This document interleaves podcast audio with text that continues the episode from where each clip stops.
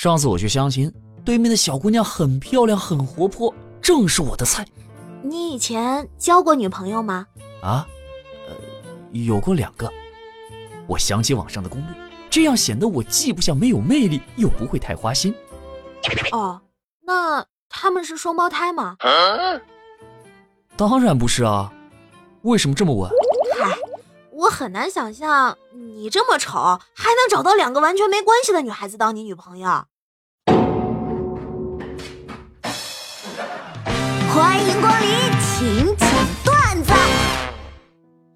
小区公园里散步，见一大爷带着个小孩，特别可爱，我就没忍住去逗了逗。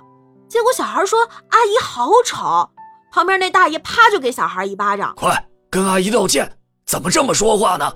然后孩子哭着说：“阿姨你真漂亮。”大爷又给了一巴掌：“让你道歉，谁让你撒谎了？”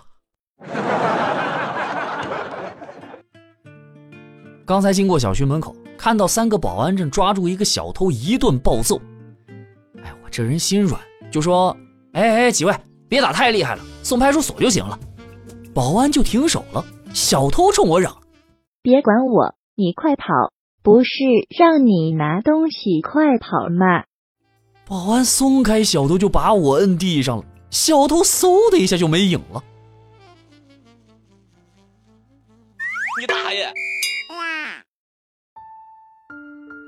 都说越努力越幸运，我因为非常的努力，幸运的获得了一次再努力的机会。作为一个过来人，我给年轻人的建议是：别过来。我操！哎呀，防不胜防啊！我们交往了这么久，今天就要见你家长了。我要向你坦白一件事情。我们交往了这么久，今天就要见你家长了。我要向你坦白一件事情。其实当年在学校的时候，是我花了五十块钱收买了门卫保安，让他对进门的校花登记留电话。结果阴差阳错，保安把电话写错了。我一直以为你就是校花，后来通过了解，我渐渐爱上了你。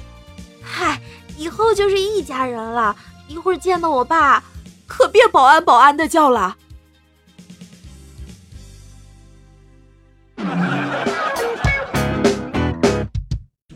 读高中那会儿可以自由选择座位，班上有对情侣，女的是班花型的。有一天两个人吵架了，女的说我不想跟你坐，男的就说你换换换换，赶紧换。女的哭着说道，我就算跟班里最丑的一起，我也不要跟你坐。然后他就向我走过来了。